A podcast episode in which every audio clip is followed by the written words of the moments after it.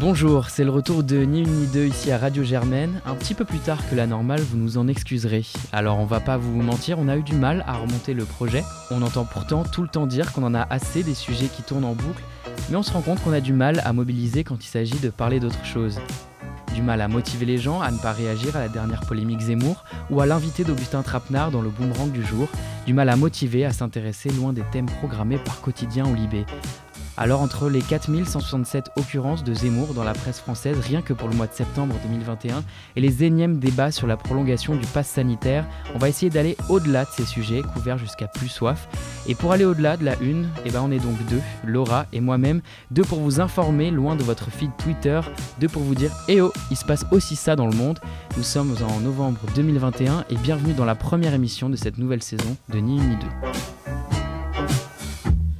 À l'ordre du jour, Maxime vous parlera d'un naufrage, je vous parlerai d'une mobilisation des entreprises pour le climat, mais avant ça, je voulais commencer l'émission par un zoom sur ce qui vient de se passer en Égypte pour les femmes. Le 19 octobre dernier, ce que certains considèrent comme une avancée majeure pour le droit des femmes a eu lieu en Égypte.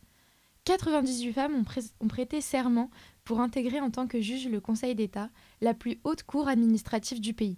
Cela intervient suite à la décision du président Abdel Fattah al-Sisi en mars dernier de nommer des femmes au sein de cette institution ainsi qu'au sein du ministère public. Pourtant, cette institution judiciaire était loin d'être à l'avant-poste du combat pour l'égalité entre les femmes et les hommes. En effet, le Conseil d'État a été créé en 1946 et ne comptait aucune femme jusqu'alors. Il a ainsi été un bastion masculin pendant 75 ans et ce malgré l'inscription dans la Constitution en 2014 du droit des femmes à accéder sans discrimination aux fonctions publiques et à être nommées dans les corps et organes judiciaires. Le texte de référence du Conseil d'État n'était donc pas respecté au sein même de l'organe qui était censé contrôler sa bonne application. Cet événement a tout de même entraîné un fort engouement au sein du pays, avec une rediffusion en direct à la télé.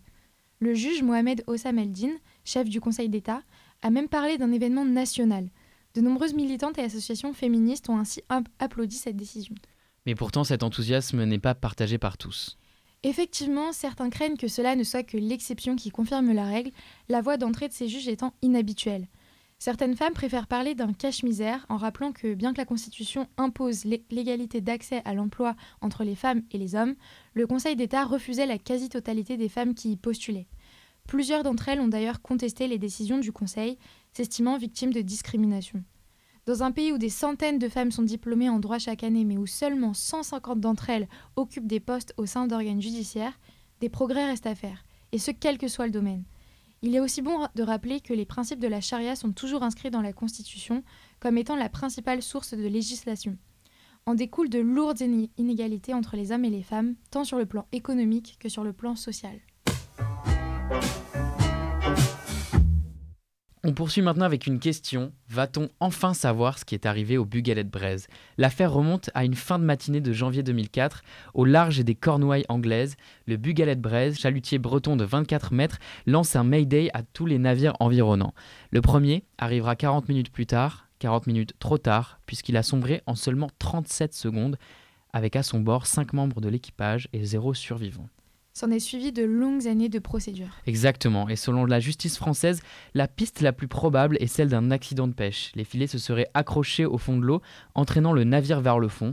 C'est en tout cas la vérité juridique française, puisque chez nous l'affaire est classée depuis 2016 en France, mais pas en Angleterre, puisqu'elle est en train de se jouer une nouvelle procédure à la Haute Cour criminelle de Londres, 18 ans après le drame. Alors il ne s'agit pas d'un procès, mais d'une enquête publique. En effet, euh, puisque deux des cinq corps ont été retrouvés dans les eaux anglaises, la justice britannique considère qu'il est primordial d'établir ce qu'il s'est passé. Il ne s'agirait donc pas d'un accident de pêche?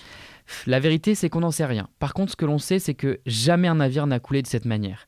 Les familles des victimes, elles, ne croient évidemment pas à la version de la justice française, et elles ne sont pas les seules. Quelles sont alors les autres pistes envisagées? Il y en a une principalement qui est celle d'un accident militaire mettant en cause des sous-marins de l'OTAN qui conduisaient des exercices militaires ce jour-là dans la zone. De nombreux indices allant dans ce sens ont été révélés la semaine dernière à Londres, notamment le témoignage d'un garde-côte arrivé parmi les premiers sur la zone en la survolant en hélicoptère. Il affirme avoir vu un sous-marin néerlandais à 300 mètres de la zone de naufrage, une observation que son supérieur lui a demandé d'omettre dans son rapport. Le représentant de la marine néerlandaise a affirmé que le sous-marin était bien sur place à ce moment pour participer au sauvetage, répondant alors au Mayday du navire. Il ne serait replongé que quelques heures plus tard, si on en croit sa version. Ainsi, le Dolphin, nom de ce bâtiment, n'aurait pas pu se prendre dans les filets du chalutier breton pour l'entraîner vers le fond en seulement 37 secondes. Un second sous-marin, lui, est sur la controverse, si ce n'est plus. Il s'agit du Turbulent, présenté comme le suspect numéro un dans l'affaire. C'est un bâtiment anglais cette fois-ci, dont le commandant Andrew Cole a témoigné le 12 octobre dernier, témoignage le plus attendu qui n'a pourtant rien révélé. Ce dernier a assuré que son bâtiment était resté à quai suite à une avarie ce 15 janvier 2004 et qu'il avait besoin de réparation. Pourtant, aucune preuve allant dans ce sens n'a jamais été présentée par la marine britannique, et si elle a fourni les communications radio du lendemain, elle a classé secret défense celle du jour J. Un journal officiel de la marine britannique a alors expliqué que la mission du turbulent n'était pas de participer aux opérations de l'OTAN, mais plutôt de s'en rapprocher au maximum sans se faire repérer afin d'espionner l'exercice. Voilà pourquoi il paraît plausible que le turbulent ait été officiellement à quai, mais qu'en réalité, il était en mer ce jour-là. Connaîtra-t-on un jour la vérité? C'est difficile à dire, mais il reste encore quelques pistes à explorer, notamment les images satellites de ce jour, qui pourraient prouver si oui ou non le turbulent était bien à son port d'attache.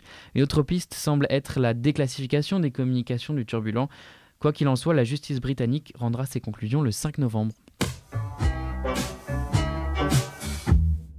Et pour finir, une actualité nationale qui est passée un peu sous les radars euh, concernant le climat. On entend souvent que le monde économique n'est pas prêt à s'adapter et à changer ses pratiques face au changement climatique. Aujourd'hui, je vais vous parler d'une initiative qui prouve le contraire, la Convention des entreprises pour le climat.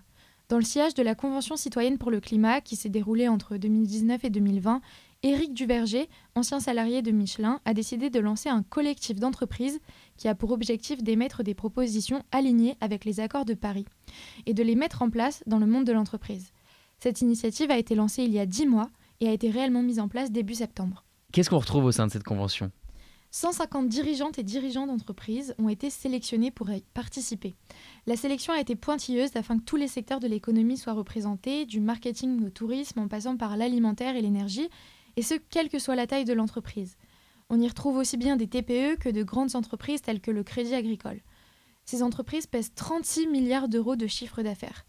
Cette représentativité des secteurs était essentielle, selon les fondateurs, pour que les propositions qui en découlent puissent être investies dans tous les secteurs de l'économie.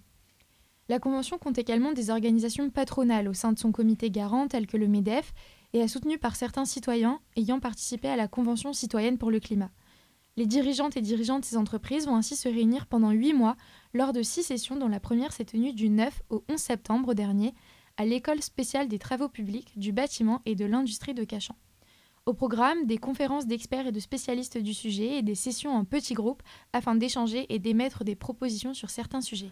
Est-ce qu'il n'y a quand même pas un enjeu ou un parti politique derrière? Pas du tout. Cette association spontanée n'est portée par aucun politique. Les principaux enjeux sont d'entraîner un sursaut du monde économique via l'action des entreprises participantes, qui doivent s'ériger en exemple, mais aussi de pousser à de nouvelles réglementations, une nouvelle fiscalité, en se faisant entendre de façon apartisane lors de l'élection présidentielle qui arrive.